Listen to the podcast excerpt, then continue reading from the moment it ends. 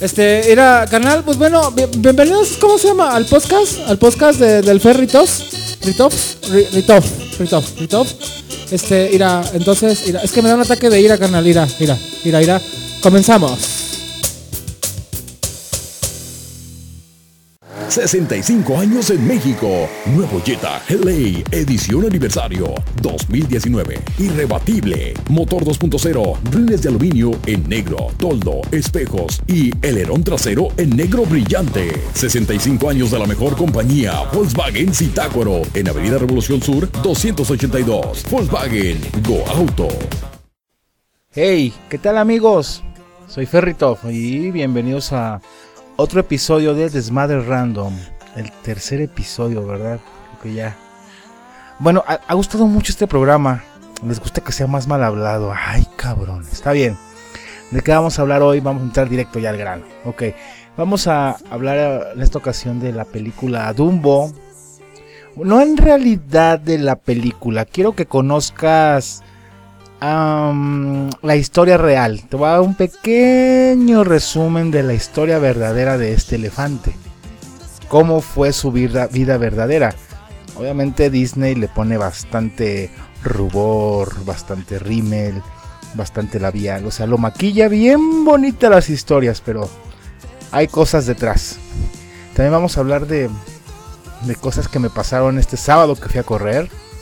Te voy a comentar algo, un suceso que me, que me que me sucedió, obviamente. Y algo que me.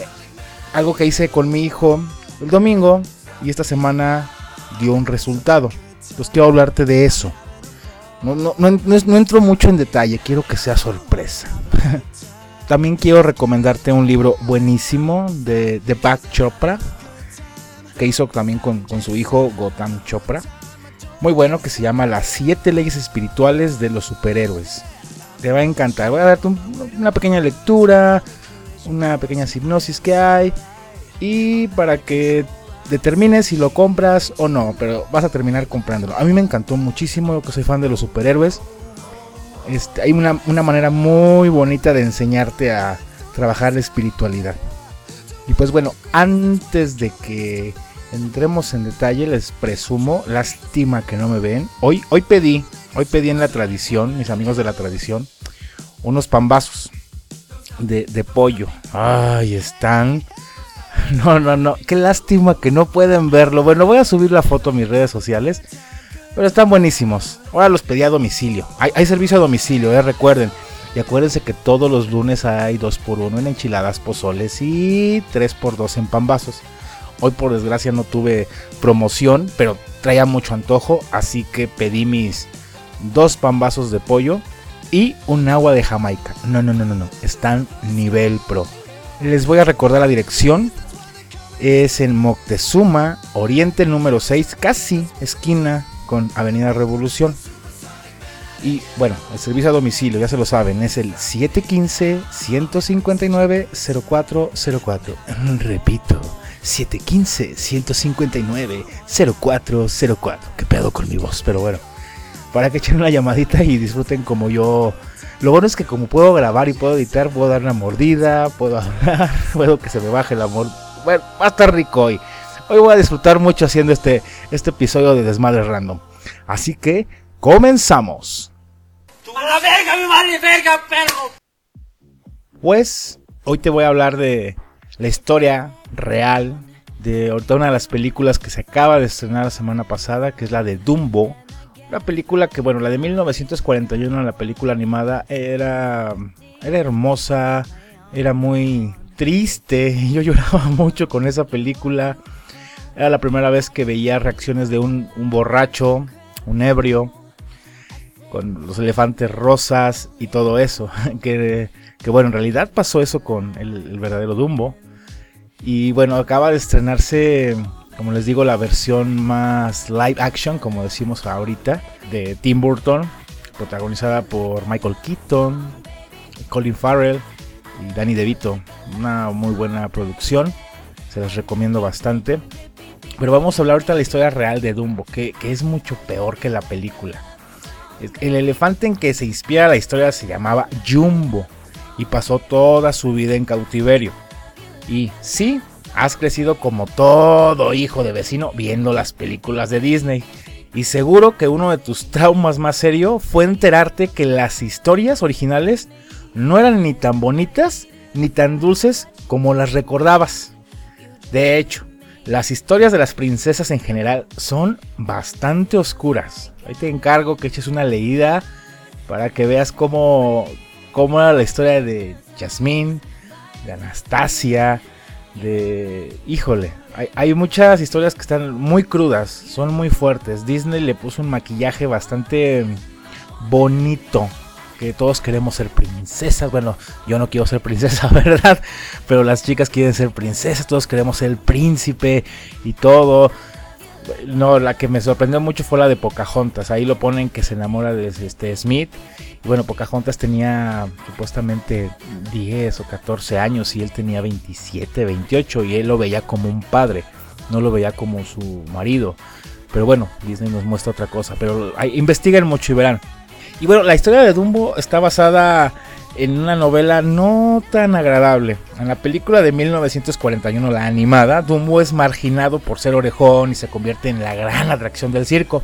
El tamaño de sus orejas acaba por ser su salvación, ya que el elefante aprende a volar con ayuda de su amiguito el ratoncito y la pluma, ¿no? Una de las escenas más tristes de la historia del cine mundial, sí, es peor que la muerte de la madre de Bambi, es aquella en la que Dumbo es separado de su madre siendo aún un bebé. Y la elefanta cuando saca la trompa a través de los barrotes y empieza a arrullar a, Dumbo. ¿Quién no la recuerda, güey? No, neta, estuvo bien triste esa, esa escena, la verdad. Yo sí, yo sí lloraba mucho. Pero bueno, un documental de David Attenborough para la BBC desenmaraña la historia y por desgracia la realidad supera muchas veces a la ficción. Te voy a hacer nada más un pequeño resumen. La historia es enorme del pobre animal, pero ahí te va rapidísimo. El animal realmente se llamaba Jumbo y vivió durante el siglo XIX entre París, Londres y Estados Unidos. Nació en Abisinia en 1860 y cuando tenía un año de edad fue capturado junto a un pariente de más edad, tal vez su madre o tal vez un hermano. No voy a entrar en detalles qué fue lo que pasó con la madre o el hermano, porque si nos escuchan niños. Y fue llevado a París. En 1985 fue vendido al zoológico de Londres, donde vivió durante 16 años. El elefante africano, a pesar de estar creciendo, era inmenso y se convirtió en la atracción favorita de Londres. Dejaban que los niños, personas grandes, subieran a su espalda.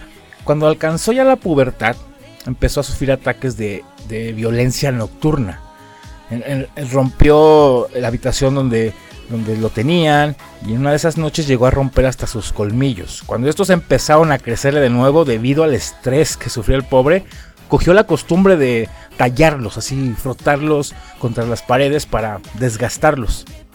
Se ha estudiado mucho la razón por la que sufrió estos arranques. Un tal Abraham Bartlett, una de las autoridades del zoológico, lo diagnosticó como MUST, un problema hormonal. No obstante, las personas que estudian los comportamientos de los elefantes aseguran que si hubiera sido así, habría atacado también a sus cuidadores y él nunca lo hizo. La razón más probable para estos ataques se encontró en sus dientes, debido a que la dieta que llevaba en el zoológico no tenía nada que ver con lo que en verdad el pobre animal necesitaba. Los dientes habían crecido con malformaciones, lo que le debía provocar, no mames, un gran dolor se llegó a la conclusión que era demasiado peligroso que siguiera llevando niños sobre su espalda. Y en 1982 lo vendieron al circo de Phineas Taylor Barnum. Claro, el, tal The Greatest Showman. La película esta de Hugh Jackman. Así que América se fue con su cuidador inicial, Matthew Scott. Barnum estaba acostumbrado a trabajar con elefantes asiáticos que se pueden amaestrear, mientras que los africanos no. Así que no fue capaz de enseñarle malabares a Jumbo.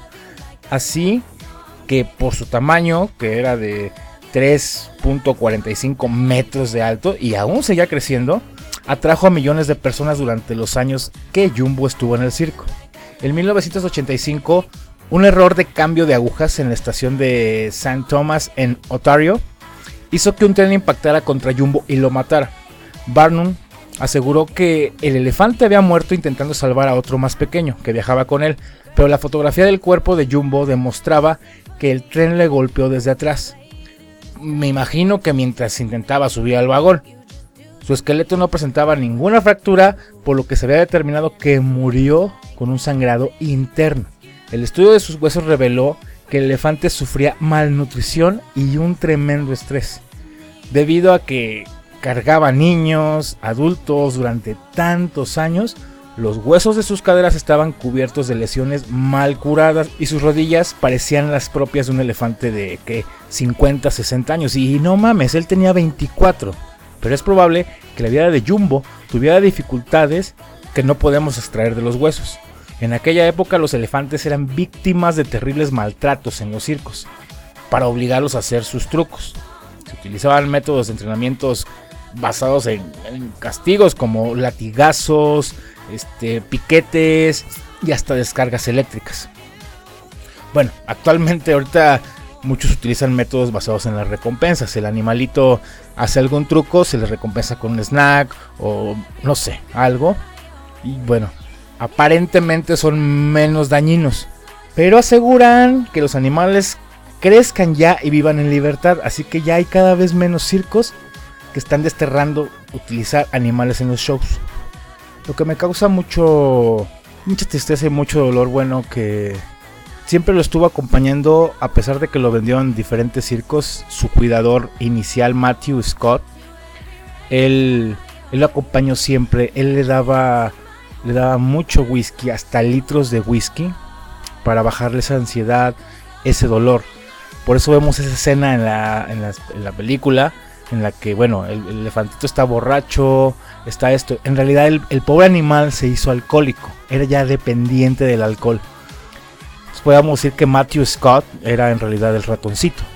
Pero bueno, ahora sí que no vayan a circos donde hay animalitos y, y cuiden de los animalitos, por favor, señores. Pero bueno. El sábado que pasó, me, les había comentado que a mí me encanta mucho correr, me fascina. Y bueno, decidí irme a correr al Cerro de la Coyota, muy popular aquí en Zitácuaro. Hay muchos cerros aquí, hay maravilloso el cacique, el pelón, este de la Coyota. Y dije, bueno, es que un amigo había puesto, había posteado una foto de él, le gusta mucho andar en bici. Saludos, mi estimado Macotela. Una bici, en su bici, con mucha gente, varios compañeros, no sé, amigos de él, no sé fueron a hacer recorrido y me agradó mucho. Entonces le pregunté como cuántos kilómetros son y todo, como que me voy a aventar. Me engañó el cabrón, me dijo que nada más eran como unos 15 de Citácuaro al cerro y unos 3 subiendo. Dije, ah, perfecto, 18 a gusto. Por la subida pues está pesadona, 18 les hago bien. Pues cuál cabrón, fueron 23.80, 800. No, no, no. Fue horrible, sufrí demasiado, pero estuvo muy rico. Bueno, a lo que voy. El suceso que me pasó fue que en el caminito rumbo para allá es una carretera muy sola, solísima, o sea, está genial para irte en bici, correr y todo eso. No hay mucho carro, es muy raro. Creo que cada media hora o una hora andan pasando carros por ahí.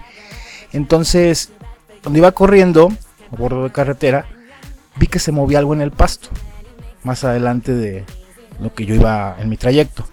Ya que llego al lugar, veo que eran, no mames, eran seis perritos chiquitos, o sea, que tendrían un mes y medio, muy chiquitos, estaban muy pequeños en una caja. Seis perros. O sea, me encabroné, me decepcioné, no sé qué, qué sentimiento te puedo decir que pasó en mí estaba muy encabronado, estaba muy emperrado de, esto que hizo la gente. O sea, dije, qué poca madre, cabrones. O sea, si lo estás escuchando, si alguien de los que escucha hizo esta barbaridad, chinga tu madre. Neta, no mames. No, no, no hagas eso, güey. Son seres indefensos, ellos no... No sé, no sé qué, qué decirle a esta persona. No te deseo ningún mal, güey, pero vas a pagarlo. Muy cabrón. Y no digo que yo voy a hacerte algo, no, güey, en tu vida. Pero en fin, Entonces, bueno, dije, ¿qué voy a hacer? No puedo dejar estos canijos aquí. Pues, ya los eché a la caja. Y dije, pues bueno, me voy a regresar. Pero yo ya había recorrido unos 8 kilómetros. Dije, no mames, 8 kilómetros de regreso. No pasaba, como les decía, ningún carro ahí. Era, dije, me voy a regresar caminando, ni modo. Ya no puedo, ya no voy a terminar mi recorrido. Mejor me regreso. Ya veré qué hago con estos perritos estando acá ya te los iba bautizando, tú te vas a llamar así, te vas a llamar así, en fin.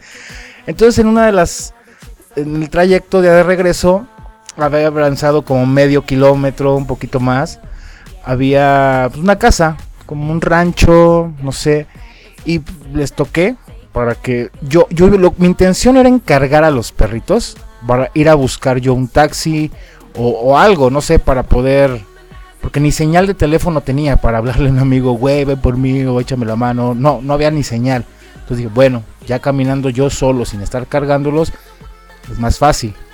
Hasta corro de regreso y bueno, ya hice mi ejercicio. Entonces la señora que sale me dio mucha confianza. Eso, una señora tenía la cara muy tierna. Yo sé que a veces somos dobles caras o lo que tú quieras, pero bueno, ya con el paso de los años creo que puedo identificar bastante bien una gente hipócrita, una gente culera. Esta señora no me dio esa espina. Bueno, en cuanto los vio, le expliqué la historia, qué es lo que yo quería hacer, le expliqué dónde los encontré y todo, que quería buscar yo pues, un transporte para regresar con los perros a, a, Zitácuaro.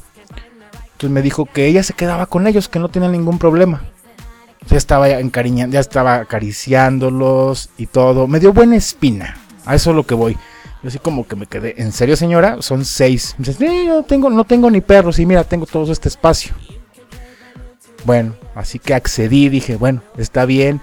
Ya me, me comenta que eso hace mucho la gente de por allá, o de Zitácuaro. Van a dejar perros, a veces los encuentran ya atropellados, que han dejado hasta niños.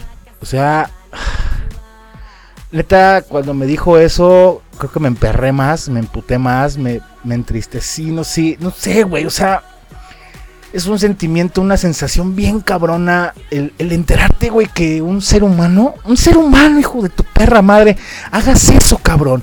No sé, si tú escuchas esto, tienes ese, esa poca, poco amor, güey, ese poco sentido común, no, no mames. O sea, tal vez me estoy pasando de grosero. No, no sé, no, ahorita lo quiero expresar. Sí me, encabrona mucho esto. Me enojo mucho, me, entristece. En fin, bueno, pues ya los dejé y todo el asunto. Y me, seguí, seguí, corriendo. Me, acabé mi trayecto, llegué hasta el cerro y todo el asunto. Bueno, eso es lo que pasó el, el sábado. Y el domingo mi hijo estaba conmigo y nos conocemos una zona de por acá que es Campo Verde, y como entre rural y urbana, como que está en el medio, pero hay mucha basura. Creo que ya les había platicado un poco de eso. Y así que agarramos un costal, mi hijo y yo, y me lo llevé.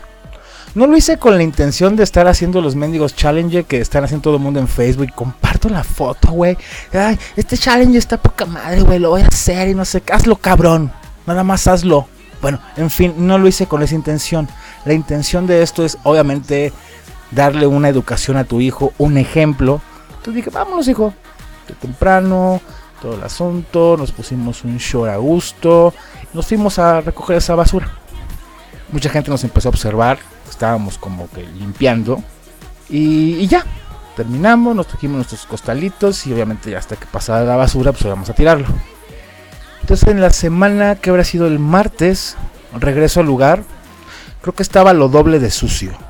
Neta, creo que... Ay Dios, ¿qué te, te puedo decir? Me encabroné, me, me, me, enojé mucho. Así que empecé a gritar, como haciendo un llamado allá a la comunidad. Decirle, señores, ¿qué está pasando aquí? El, el domingo vine con mi hijo para hacer una pequeña limpieza de esto. Dejamos un poquito mucho mejor de como estaba y ahora está tres veces peor.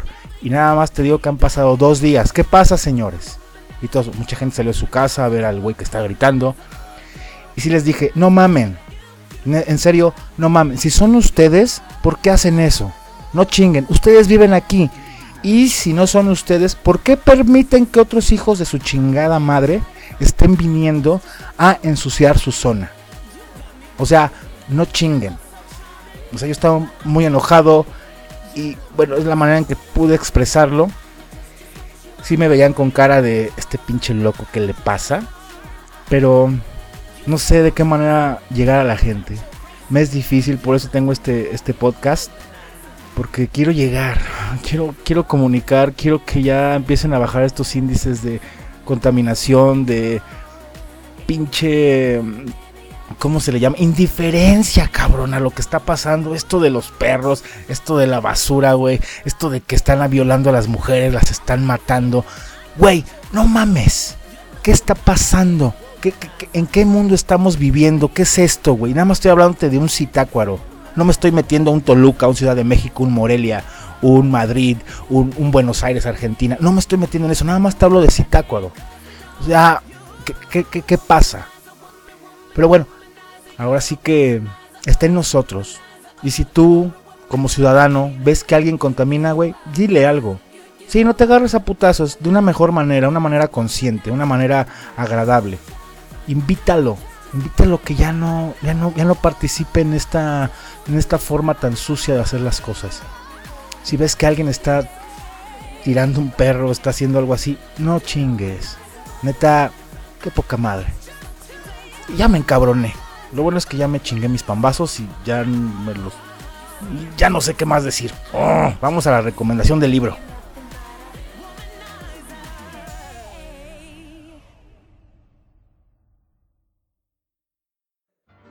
Bueno, como te había comentado, te voy a dar una recomendación de un libro muy bueno de Deepak Chopra, que es Las siete leyes espirituales de los superhéroes. No, es un libro buenísimo. Tengo años leyéndolo, lo sigo leyendo mucho, me ayuda bastante en un crecimiento personal. Sinceramente, no es acá como el libro de autoayuda y todo, sino desde una manera muy espiritual y muy, muy, no sé, fuera de, utilizan a los superhéroes desde esta forma de empoderamiento cañón. Te voy a dar una hipnosis que dice, los superhéroes han escapado de las páginas del cómic para convertirse en un modelo dinámico de nuestra cultura. Su exploración de los límites de la energía y la conciencia nos permiten tener un mejor conocimiento de nosotros mismos para utilizar en cualquiera de nuestras actividades todo nuestro potencial. Los superhéroes nos ofrecen opciones reales para salvar el planeta. Desde la búsqueda de la verdad de Buda, el conflicto de Batman con su lado oscuro y los miedos más profundos de Wolverine, hasta los regalos de inspiración divina de Hanuman, Deepak Chopra y su hijo Gotham revelan las siete leyes espirituales que gobiernan el mundo de los superhéroes, el cósmico y lo comercial. Deepak y Gotham explican cómo estos siete principios vitales nos descubren la felicidad, el coraje, el equilibrio, la creatividad, la compasión y el significado de la vida. Cada ley tiene el potencial para despertar nuestros superpoderes y para cambiar nuestra vida y el mundo en el que vivimos. Tiene aquí el libro un comentario de Stan Lee, te lo voy a leer, dice, los superhéroes han sido parte de la historia desde antes de Superman y el hombre araña. En este libro excepcional, Deepak Chopra explora sus orígenes desde Buda y Lord Shiva, una lectura profunda, inspiracional, que se convierte en una experiencia de vida. Es un libro imprescindible. Bueno, Stan Lee, que es el creador del Hombre Araña, los Cuatro Fantásticos, Iron Man, los Avengers, Thor, Hulk, o sea, en paz descanse Mr. Stan Lee. De luego un, pequeño fragmento dice, es por eso que, en mi opinión, los superhéroes pueden ayudarnos a salvar el planeta de una forma muy real. Más importante aún es que nosotros mismos podemos convertirnos en esos superhéroes. En las siguientes páginas trataré de unir los puntos de coincidencia que existen entre las antiguas tradiciones de sabiduría, tal como las he comprendido a lo largo de mi vida, y los superiores que llenan las modernas mitologías de hoy. En Batman veo, veo cualidades parecidas a las de Buda. En Superman seguro existen atributos que también defienden al señor Shiva. Sin embargo, más allá de eso, existen nuevas fronteras que pienso que necesitamos alcanzar. No solo debemos reconocer en estas docenas de personajes ciertas cualidades aspiracionales que persisten en nosotros, sino nutrirlas con los poderosos ingredientes de la intención, la atención y la acción. De manera que seamos capaces de crear un nuevo elenco de personajes y salvar nuestro planeta. Bueno, a mí me encantó este, este párrafo y te lo comparto. También este donde mencionan un poco a Batman. Dice, llaman Batman Caballero de la Noche porque aunque es protector de los necesitados, defensor de la justicia, dador de luz por el hecho de ser superhéroe, en, la, en realidad la oscuridad, las sombras y temores es su guía. Se trata del recuerdo de una infancia tortuosa, agravada por la tragedia y anclada en el temor de, quedar aislado, en la angustia de sentir que su vida carecía de sentido. No importa qué actos heroicos realice Batman, ni cuántos triunfos logre, su pasado trágico siempre termina entrometiéndose en sus actos. Incluso sus grandes adversarios como el Guasón y Acertijo reflejan su caos contenido. Así, sus pesadillas y temores no resueltos cobran vida, pues en estos personajes se advierten las mismas cualidades que puede convertirse en una peste si son desatendidas. Él podría convertirse en ellos, está al filo de la navaja en constante riesgo, es tentado por la oscuridad, pero rara vez cae en la trampa. Bueno, me encanta esto porque te hablan desde esta oscuridad de Batman, lo que pasa con The Punisher, Daredevil, Wolverine, esta parte oscura que tenemos, que diario nosotros como humanos somos tentados. Y si dejamos que nos gobierne la oscuridad, estamos tentados a actuar de manera como un asesino, como un ladrón, como un golpeador de mujeres, como una mujer despechada, infiel. Esta oscuridad es la que está al borde de la navaja, como menciona el libro, y bueno, te comparto esto. Así que les recomiendo mucho este libro. No sé si aún existe en físico, pero ya lo he visto en, en iTunes y lo he visto en, perdón, Apple Store y en Google Play. Ahí está, creo que no vale más de 100 pesos y es ultra recomendable, se los, así, súper cabronamente se los recomiendo, en serio.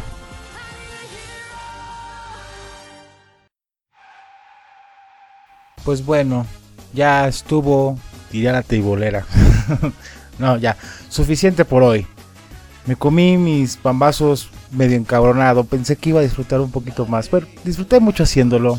Pero sí, el estar recordando a lo mejor esos malos momentos que hubo por este tipo de gente. Que bueno, yo tuve la culpa que permitieran me, me hicieran enojar. Así que bueno, tengo que meditar, tengo que poseer un poquito más de limpieza en mi cabeza para que no me sigan afectando. Pues bueno, ya, suficiente. Ojalá te haya servido bastante este episodio de Desmadre Random. Y nos vemos para la próxima. Te dejo esta canción de Arcade Fire, del soundtrack de Dumbo. ¿Cómo, ¿Cómo no olvidar esa canción de la mamá cuando, no sé, cuando saca la trompa por las, los barrotes y empieza a arrollar a su baby? Exactamente, la canción se llama Baby Mine. Y ojalá te guste, cuando la escuches empieces como que a visualizar a estos perritos abandonados, empieces a visualizar a Jumbo, cómo fue maltratado y vayan por sus pambazos y cómanselos tranquilos. Les mando un fuerte abrazo y mucha paz.